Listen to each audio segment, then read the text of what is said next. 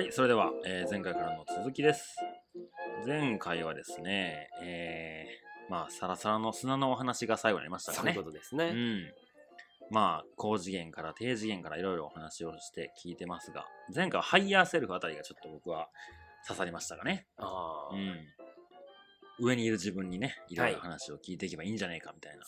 話もありましたが、えー今回は問題を解決するには上の次元から取り組むということで、はい。10月20日、はい本日もよろしくお願いします。よろしくお願いします。まあ、ガンジーとかね、うん。の、マダー・テレサとかのあ優しい考え方が、まあ、上の次元からだよね、みたいな、うん。なった時に、こう、ちょっと、このテーマとうん。リンクする部分があるかなっていう話なんだけど、うん。逆に言うと、うん。同じ次元からでは、はい。問題は絶対解決にできないっていううんテーマです。と、ここで来ました。はい。このシリーズね、はい。予告投球なんでね。そうなんですけど、それじゃあこうリアルな答えが出せんなと思って、なるほど僕は答えの部分隠して今台本見てます。お なかなか実践派ですね。。はいい。より良くしていかないとね、はい。ちゃんと高次元な返しができるようにはい。頑張りますんで、今回のベストズクエスチョンは、いきますよ。はい。いきなり、文句を言われました。おさてどうしますか？へえ。いきなり文句を言われました。さてどうしますか？選択肢いりますか、選択肢いらないですよ。はい。選択肢いらないとはいえですね、文句を言われた。さてどうする？おい、マサルと。ああ、まあでも、なぜその言葉が出たかを知りたいですね。はい。聞きますかね？あ、ど聞きどうしたの？と。うん。高次元じゃなかったかな。一応ね、僕がはい。仮で用意した選択肢。はい。1、文句を言い返す。はい。2、無視する。はい。3、微笑み返す。3や、3や、3や、3や。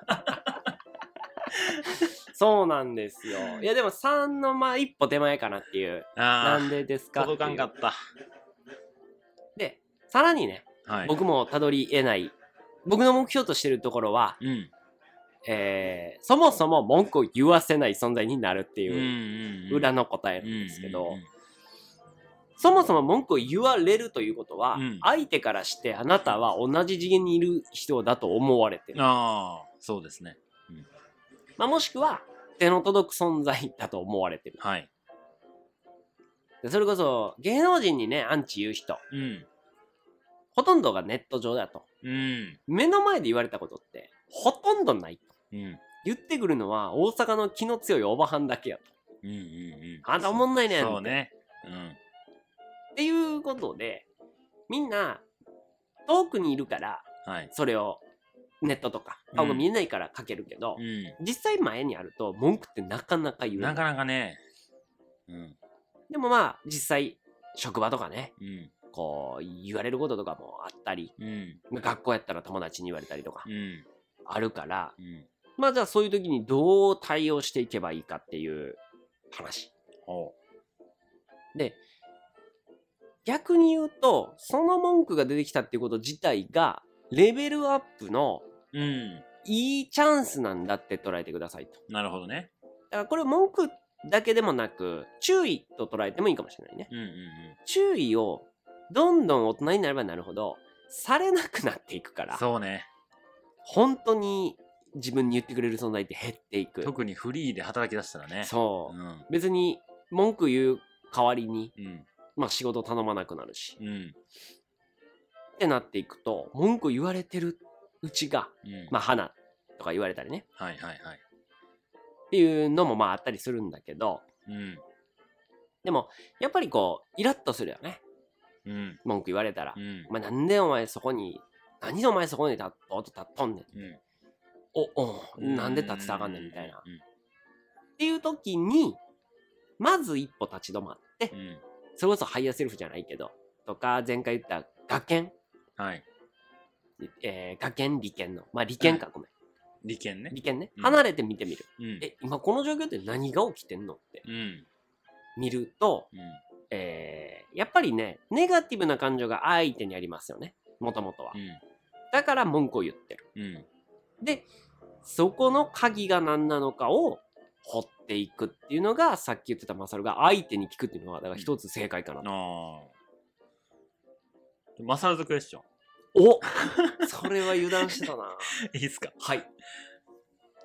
えー、っと、ベソもはい。人間じゃないですか。人間ですよ。当たり前のねもちろんラジオの時はもうね、先生のようなはい。巧みな話術でお話しされてますけど、ベソだって人間なんで、はい。最近イラッとしたことあります？あー、それなーあるねんけど、言えないやつ？うん。いや、えっとね、これもうほんま最近の癖。イラついたことは、すぐ忘れるようになっちゃってんのよ。うん。けど、ある。覚えてます？うわー。イラッとしたよ。うん。うわー、忘れたな悔しいな こういう時は悔しいわ。普段はだから正解のことをしてんだけど、こうやって、ね、サンプル提供してくださいって言われて、いやうんそのサンプルあるはずやねん、家のどっかに、みたいな。全然探されへんみたいな。多分片付け下手なんやろな。片付けはめちゃくちゃ下手。いや、ちょっとね、聞きたかったんですよね。で僕がね、その、まあ、イラッとするんですけど、うん。やっぱ子供と一緒にいる時がね、多くて。あーね。うん。で、まあ、今までも何年もそういうとこで働いてるから、初めやっぱね、いちいちこう、うん。腹立ってたんですけど、一回僕なんかもう、なんつうんですかね、こう、今のこの話で言うとちょっと高次元でいてたからと思ってて、まあまああんなちっちゃい子やしってなってたんですけど、でも、それって違うんちゃうかなと思いうんまして、まあ僕は、その、もともと、せその、障害をある、のある子供っていうのを聞いてましたけど、でもまあ、普通の、こう、こ個性として僕は見てるから、あの、そうやったらもう人と人との関係で付き合うべきかなとうん思って、うんうんちょっと早く生まれただけじゃないですか、うんうん僕がね。で、それこそ前回も言ったと思いますけど、赤ちゃんは高次元だみたいな。うんうんうん。前回かな、前々回かな？うん。ってなったら、まあ彼らの方がもっとこう、なんか僕たちが学ぶことがあるんじゃないかなと思って、で、あの、まあ全部が全部食いかにかかってないですけど、なんかイラッとした時はイラッとしてみてるんですよ。ああ抑え込まずに。ある程度は抑えますけど、まあ、あの、言い方ももちろうん。ん考えては言うけど、まあそれ約束と違うんちゃうとか。とか、まあ単純に腹立つことされたりとかしたら、うん。ちゃんと腹立ってみようと思って、うんうんうん。なんかそういう最近なんかイラッとしたり文句を言ったり言われたりが子供たちとあるんですね。大人とはやっぱりないんですけど、うん。なかなか。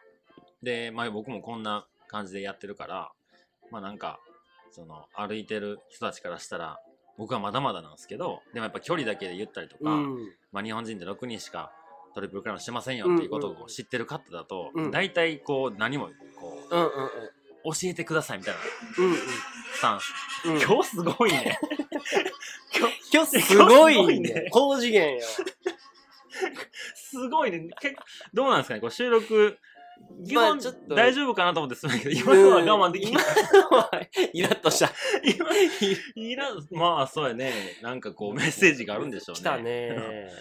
そうなんかそこで、まあ、その、ハイキングとか、うん。そういうロングトレイルっていうところの界隈では、なかなかそういう話にならなくうん。なってくるんで、逆にこう、全然知らんのに、ね、向こうの方が知ってんのにそういう感じ方、うんちょっとこう恐縮なんですけど、なんか子供とやったらもう対等な関係でいれるし、なんかそこはイラッとすることも学びにならんかなとは思ってるんですよね。それで言う今言われて思い出したのが、うん。子供にむちゃくちゃイライラしてる。うーん。けどしてる？うん。だから忘れてる。ああ。もうだから授業終わった瞬間に忘れてるぐらい。うんうんうんうん。だからまあそれこそがっつり塾の講師としてやりだして丸3年とかうん。で一、回だけほんまブチギレたうん。うん。あ俺ってブチギレんねやっへて思っえ。た、うんうんでその時にやっぱその怒り方を考えなあかったと思って、むっちゃ怒ってるで俺はっていうのをうん。どうやって表現しようでこれはちょっと前々からやろうと思ってたはい。実験うん。めっちゃ小声で、めっちゃ怖いことを 本気の迫力で言おうと思っておいやお前さほんまに次やったらどうなるか分かってるの？知らんで言われるの耳。で授業どころじゃない。で、ほんまむっちゃふざけてる、もうほんま問題児で有名やったんやけど、ボロボロ泣き出して、ごめん、ごめんなさい。みたいになって、やっぱこれなんや。あだからどうなったらあかんなっていうのが俺の中だったから、ーどうやって怒鳴らんと、ほんまに怒ってんねんでっていうのを伝えようかっていうのを思った時に、いや、これは効果あるなっていうのを、まうん。あ一回しかやってないから、その子にその時聞いただけなのか、うんうんうんまあ、そうね、その時、ねだからその時だから、イラッとした後、喋りだ、それややりだしてからもう自分も実験してるもんやから、うんちょっと楽しみながらやってる。よ だから、そのもうその時点でイラッとはしてないかうんら、そうね、それも1年、2年前ぐらいか。結構初めの頃ですね。そうやな。でも、いまだに根に持ってるイラッとした覚えは、全然別件やけど、えー、まあ、仕事を紹介してくれうん。って言われたから、あ、全然紹介するよって言って、紹介したと。うん。で、まあ、あとはもう、直接やってくれたらいいから、別に僕返さず。うんで、二人でもう連絡取り合ってやってくださいって言って終わって。うんで、次気づいたら、もうその、いざ、その仕事が、うんもう無事完了しましたイエーイありがとうございます、はいはいっていうのをインスタで見たんよ。あでいや、全然いいねんで、もうあとは勝手にやってくれたらいいねんけどどっちからも一言もないんかいと思ってーわ。かるわそれで、もちろん、マージンとかお金もいらないし、うん。その何が見返り欲しいわけでも一切ないんやけど、うん。でお礼を言ってほしいんじゃなくても、うん。どうなったかとか、うん。うまくいったかとかを言わんかいってうん、ちょっとイラッとしちゃって。うん。で、これそれは俺昔怒られたことがあるから、それで。ああそうなんですね。俺が聞きっぱなしになって、うんうんその後どうなってんお前ってはいはいはい言われて、それも金銭感覚関係ないうん。話の時の、やけど、あれ気になるやん、俺もって。うんうん。で頭の片隅にあるから、うん。あれ大丈夫やったんかな？でも連絡ないし聞かんとこって言ってってどうなってんお前？うん。っていうのを怒られた時に、はあ、確かになと思ったから、俺の中でそれやっちゃいけないことだっていうのを二人から同時にやられて、しかもイエーイを見てしまったもんやから、イラッとして。ああでもそこは結構同じ感覚はあるかもしれんな。うん、そうね。まあまああの僕僕の場合仕事じゃないからそこまで思わないけど、うん。まあ友達僕の両友達2人が僕をまあきっかけにしてくれてうん。会えた、うん。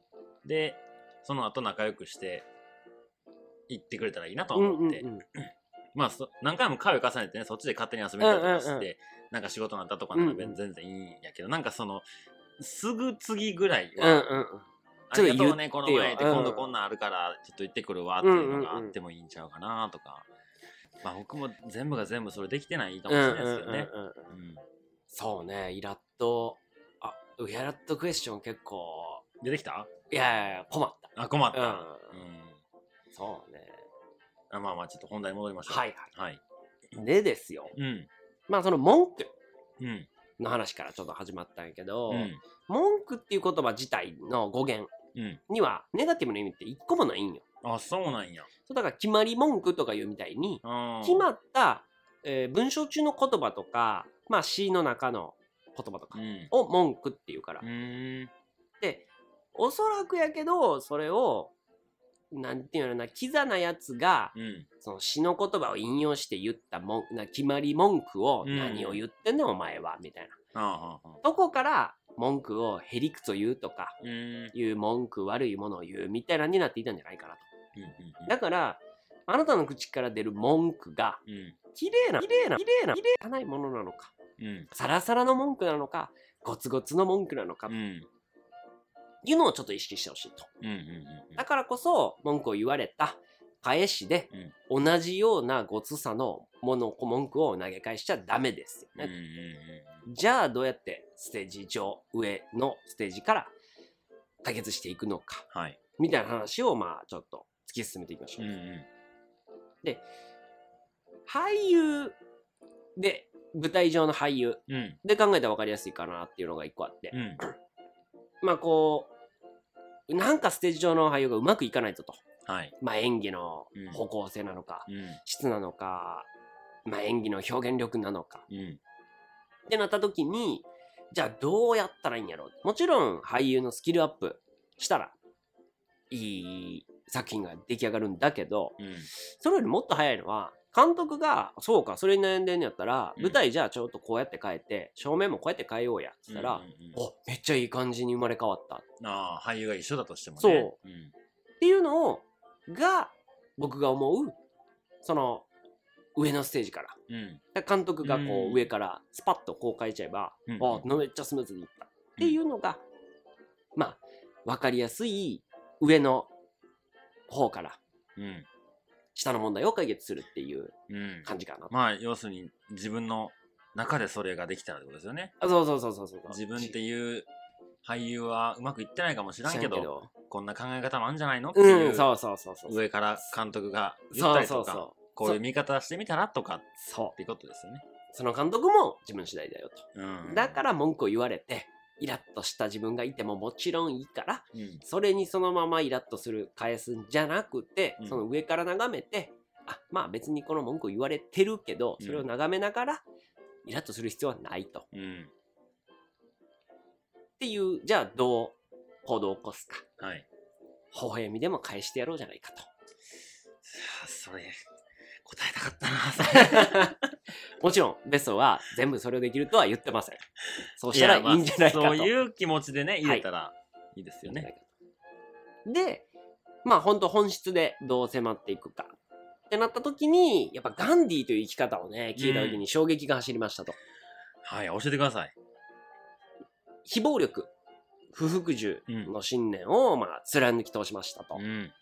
で、まあやっぱりね、えーイメージね、こう、ずっと耐え忍んで、うん。あの、不遇の社会を、こう、から権利を勝ち取ったっうん。ていうイメージなんですけど、いや、意外や意外、うん。むちゃくちゃ意見言ってますと。うん。うん。だから、もちろん非暴力で、暴力は絶対出しちゃダメだよ。うん。手を出しちゃダメだよ。で、それを味方、えーチームにも共有する。うんでも、向こうはもうボコボコにしてくるわけですから。うん。うん。でもそれに、負けてしまうと、不服従が達成できない。うん。うん。泣き寝入りしてしまう。はいはい。だから、自分の意見はせっせと言う。うんっていうのを、もちろん外にもやるんだけど、身内にもやるんよね。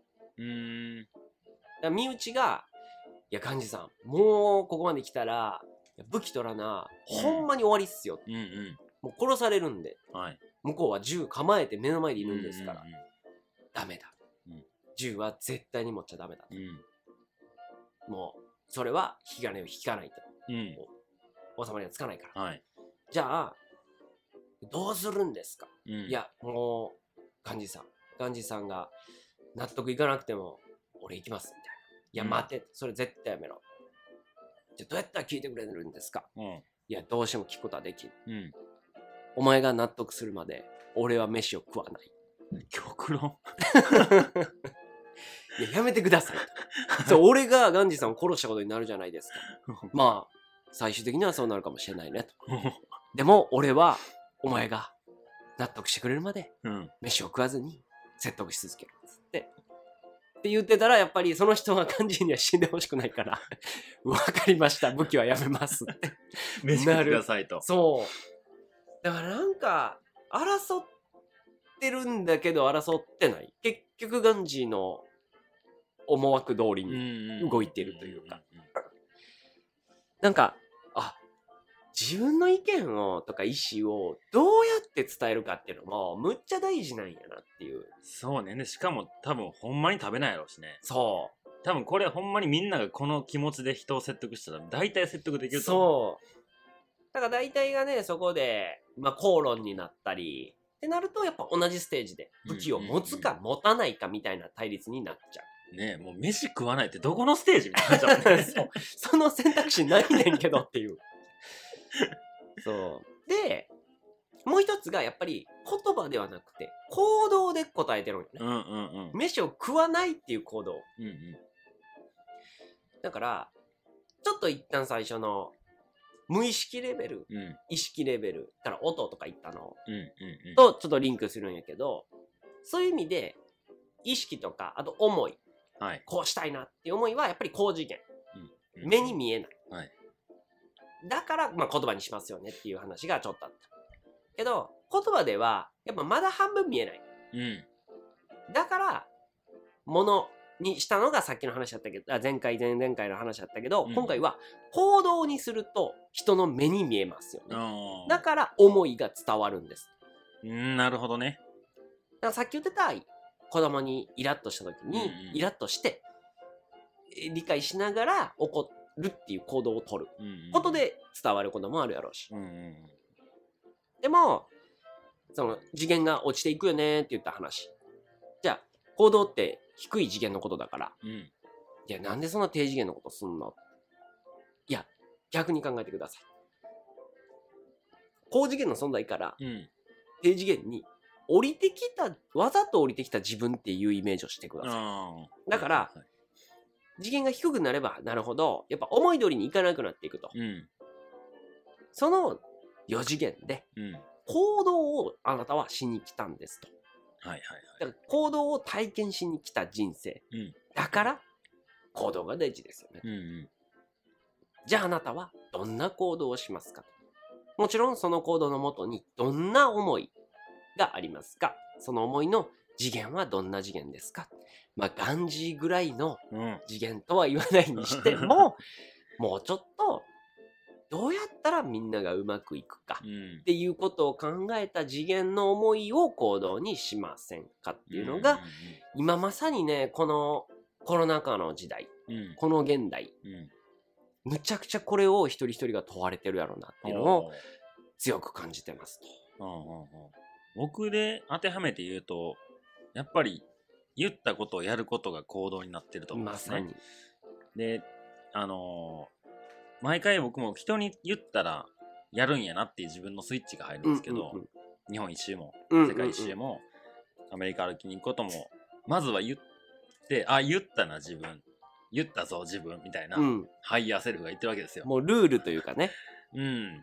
で、まあ、結局でも、その、なんつうんですかね、ちっちゃい頃からそう教わってきたなと思って、まあ日本の伝統というかね。うん、とか、まあ、家族、家庭環境かもしれないけど、うんうんうん言ったことやれよって、親父に言われてたし、僕、えー幼稚園の年中から空手してたんですよ。で、それも、そこの道場は小学生からしか入れなかったんですね。で、兄ちゃんが、えー小2で空手するってなって行きやって、で、お母ちゃんに連れて行かれて、まあ、僕その時まだね、年中やから、家に置いとくわけにいかんしって言って、一緒に見学行ったんですよ。うん。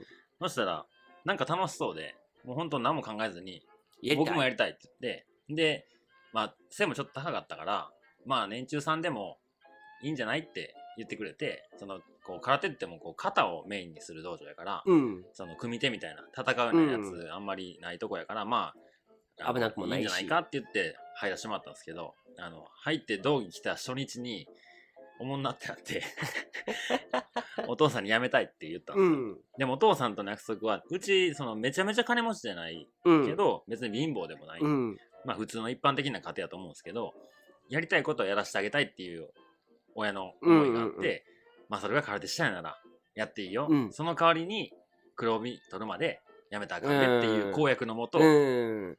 わけ分かってないんですよいつ黒帯取るのか分からんうし、ん。でもそういうなんか一応ルールがあってそれをもう何度も何度もお父さんにやっぱやめたいやっぱやめたいをもう小学校の時ずっと言い続けて、うんでも、マサル何年前に約束したよな。黒帯取るまでやめたらあかんってうんそれでもいいんやったら、やっていいって言ったのお父さん言ったぞってうん言って、で、まだ泣きながら道場に行くみたいな。うん。なるほどね。なそういうのがこう、積み重なって、言ったことはやっぱりやるもんやってうんうん。いうのが染みついてるから、今そうなってるんでしょうけど、今それを教わっててすごい良かったなと思うんですよね。うんうんうん。で、まあ、勝手に一人で旅するのは別にね、うん好きにやっていいんですけど、なんかその、こういうポッドキャストの配信とか、えっ、と、ポストカード書いたりとか、まあ今お店作ったりとか、なんかそれでこう SNS ってものをうまく使えて、言ったことをやります。で、やった報告をそこでする。うんうんうん。で、そこで手紙も書きますよって言って、住所をもらって書くってことを、言ったら無料でやってるから、うん。別にね、言ったらドキャンしても。してもね、いいけど、でもそれを終わらせてしまうと、結構自分のこう生き方から外れてしまうというか、それって結局人との信頼関係の問題だと思うんですよ。あいつは信頼できるよねってうんうんうん言ってもらえるのって、言ったことはあいつやるから。やるからうん。それがどんなことであっても。うんなんかそこはすごい今、そうやって学ばせてもらって、うんよかったなと思うことですね。そうやね、うん。だからさっきのガンジもねうん。俺は納得するまで食わんぞっていうのが、言ったことをやりそうな人っていうそうそう。だから多分それも彼が今まで積み重ねてきた、今までその当時までうん積み重ねた彼の行動とか、信頼とかうん、っていうのがあったから、あ、こいつマジで食わんぞって思わせれたんやろうね。で言葉に重みがあるというかね、うん。パッと来た営業マンに、俺も飯食わないんでここでって言われても、いやいや、飯食うや食えろと思うよっていう逆に迷惑やから帰れっていうなんなら今食ってきたばっかちゃうから。もう なるほどねそういう、こうね、あうの、ん歴史というか、があってこその言葉かなと思いますね。ねでまあちょっと元にうん。戻すとまあこの4次元にうん。行動をしに来た我々うん。なんですけどやっぱり荒い世界に来たわけですよね、うん。そんな中わざわざ荒い体験をしに行っている変態の算術マスターもいるっていうわけですよね ええ。でこれもね、えーまあいろんなところでマサルも喋ってるけど、うん。まあ同じ沖縄の海を見に行くにしても、うん。まあ飛行機ひとっ飛び、うん。えーか電車で行くのかはい。まあ電車で全部は行けないけど、うんっていう生き方で。変わるよねと変わるね。で一言で言うとやっぱ道中を楽しむうんこれ、に尽きるかなっていうので、うん。うん。だからこの人生もこの4次元を、まあ、生まれてから死ぬまでのうん。道中をいかに楽しめるか、うん。その楽しみ方っていうのをもうちょっと意識的にうん。楽しめるように自分で設計していくっうん。うん。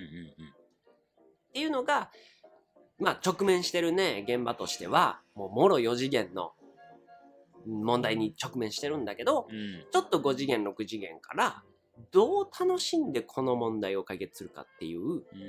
ちょっとゆとりを持つじゃないそうね。っていうところが、まあ、意識的な部分で言うとうん。ヒントになるかなっていうところですね。確かにそうですな。今結構忙しいんですよ。はいはいはい。で、今の話を受けて、ちょっとこう、大変なのを大変じゃないように、見せる。あの、スルリといきたいなと思ってます、ね。でも、あの、自分自身めちゃめちゃ大変なんですよ。もう、でも、周りにそう思わせないような軽やかなステップで踏み越えていきたいなと思ってますけど。えっ、と、白鳥？うん。やったっけ？えっ、と、水面をスイーって言ってるけど、実は下で足むっちゃバタバタしてるっていう。そうね、水鳥結構基本頑張ってるから。基本そうやね。うん。でもこれ、道中楽しむってね、これもう、旅はもうまさにこれですね。うん。うん、特にロングトレイルとかってもう歩い3回歩いては分かりましたけどそのゴールすることを目的にするんですけど、うん。最終ゴールにね、うん。そこに行ったから楽しいわけじゃないんですよね、うん。そこに行った時にああいい旅やったなって絶対思うんで、うんうんうん。じゃあそのいい旅やなって思うのはもう分かってると。1回やったし2回やったし、うん。まあ、3回やったし今後もそうやし。じゃあもうこの今のい一瞬一瞬辛いことすらも受け入れて、うん。雨降ったことすらも感謝して、うん。で、こう、そんなことを積み重ねてていけば、最後ね、ゴール立った時に、それはもういい旅やったなと思えるから、うんうんうんうんまあ別にそこで、ね、あの、文句言ってもいいやろうし、なんかもう自然に打ちのめされたとしても、何があっても結局ゴールまでたどり着けたら、その時にゴールがいいものなんじゃなくて、うん。ゴールにたどり着いたまでのこの道中があったから、ただのね、森の中にあるモニュメントが輝いて見えるわけなんですよ。なるほどね。本当にもうそれはあれですねこうよく人生と登山は例えられますけど、はい。ロングトレイルと人生の方がね僕はぴったり来てると思うんですあよね、なるほど。荒い体験ですからね。荒い荒い大変ですよ。もうほんとね、体といううん乗り物をね、うん。コテンパンに締め付けて、そうそうそう。もう走れませんっていうところまで。歩けませんよね。歩けませんよね。僕は走りません。僕はあの高校時代月まで走る部活に所属してたんで、あーでしたね。もう走れませんっていう、一回月までの計算したよね。したよね。無理やってでこんだけ無理やってなったよね。うん。はい、はい。じゃあ、えー、第3回目、この辺りですかね。はい。はい。それでは、また次回よろしくお願いします、はい。次回が最後ですかね。最後ですね。はい。ありがとうございました。